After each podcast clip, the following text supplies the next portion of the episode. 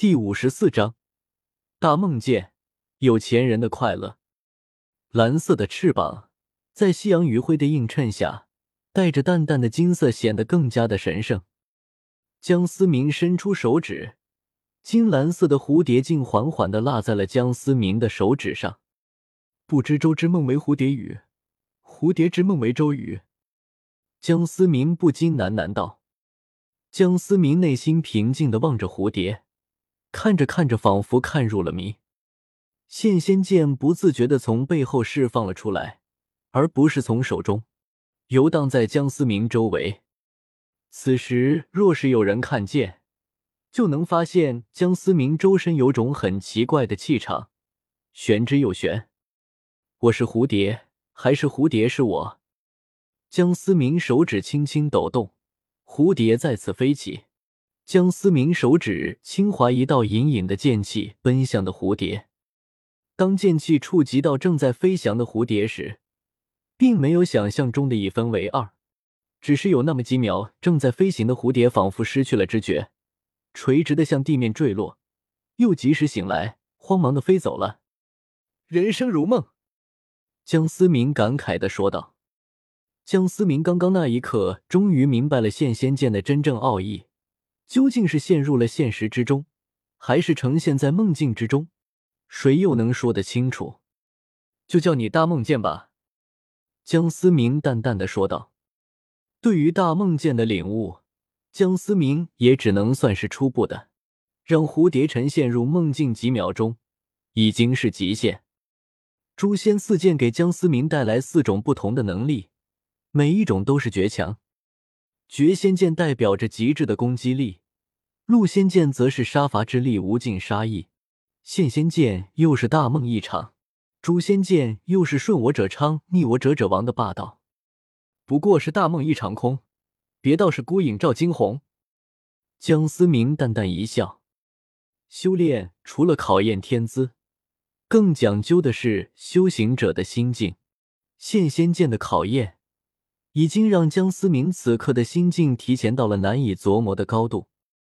夜幕降临，镜像世界内，可恶！就算你战斗思维和我一样，好，那我就和你玩点不一样。江思明心中暗道。两个江思明纷纷一剑刺出，江思明身后邪神钩突然出现，化作长长的邪神刺。阴险的向着冒牌江思明的裆部袭去，冒牌江思明仅仅恍惚了一下，便毅然决然并为抵挡，直直的冲向了江思明。两人最终同归于尽，只是冒牌江思明比真正的江思明少了一块肉而已。清晨，江思明从镜像世界中脱离，没有躲开。难道我的思想中也是这般？江思明忍不住摇了摇头，裆部下意识的加紧。咚咚咚，思明哥，醒了没有啊？唐三的声音从门外传来。江思明起身开门。怎么了？江思明问道。宁叔叔托人来，请我和你中午亲雅轩一句。唐三说道。江思明也能明白宁风致的着急。毕竟这是宗门大事，如今有了眉目，自然十分想要掌握。唐三走后，江思明简单的洗漱后，又找到了赵无极。我说：“思明啊，你都好久没来找我了，现在怎么又陡然想起我来了？”赵无极有些吃味的说道：“毕竟从情感方面，赵无极和江思明的关系也算是非常铁了。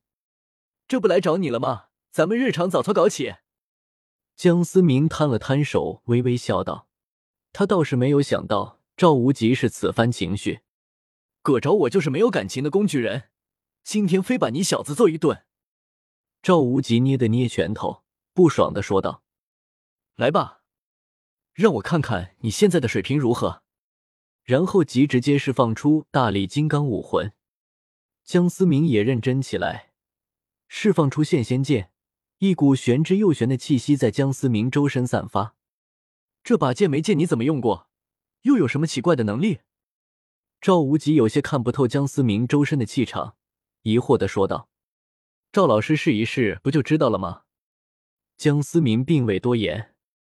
大梦剑，第一剑，入梦。江思明轻声喝道，一剑挥出。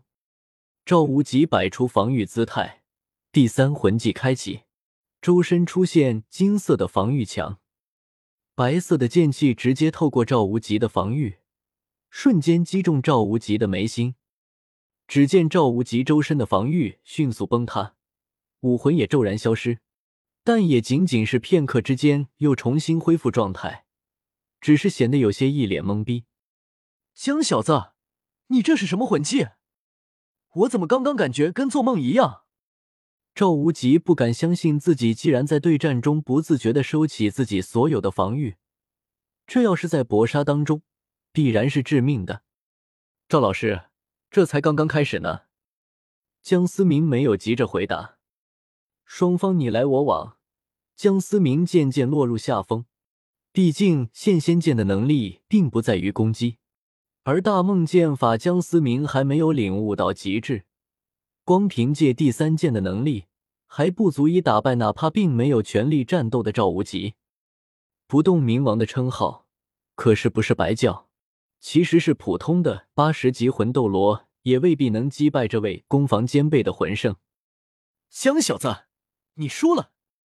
赵无极一拳轰出，带着强横的力量直朝江思明面门。江思明横剑抵挡，却仍被这可怕的余震震退数十米，才堪堪站稳，体能不觉一阵气血翻涌。赵老师实力果然更加强悍。江思明收起现仙剑，有些拍马屁的说道：“拉倒吧，你小子几斤几两我还不知道。以前我一直不觉得我老了，现在看来是真的比不了你们这些年轻人了。”赵无极不禁感慨道。临近中午，思明哥，这就是清雅轩？怎么一个人都没有？连张餐桌都没有，根本就不像是吃饭的地方。唐三有点疑惑，感觉自己应该是来错了地方。毕竟这里的环境可以说是当做特色景区一般的存在。可头顶金闪闪的三个大字“清雅轩”，确实是没有错的。小三啊，你觉得那些有钱人快乐吗？江思明答非所问，却是一脸正色的说道：“这个吗？不快乐吧？”唐三一时不知道江思明为什么这么问。不，你错了。夫人的快乐是我们根本体会不到的。江思明一脸气愤的说道。唐三一脸的难以置信，这是从江思明最终说出的。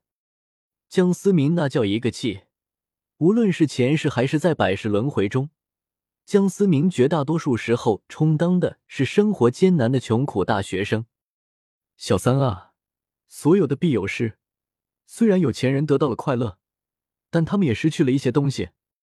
江思明又看向唐三说道：“嗯，思明哥，我知道你要说什么了。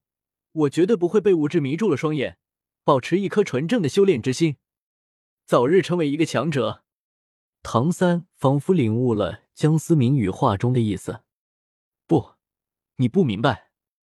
我想说的是，他们不仅有钱。”而且还失去了烦恼，所以子弹和暗器必须往柜里卖。懂？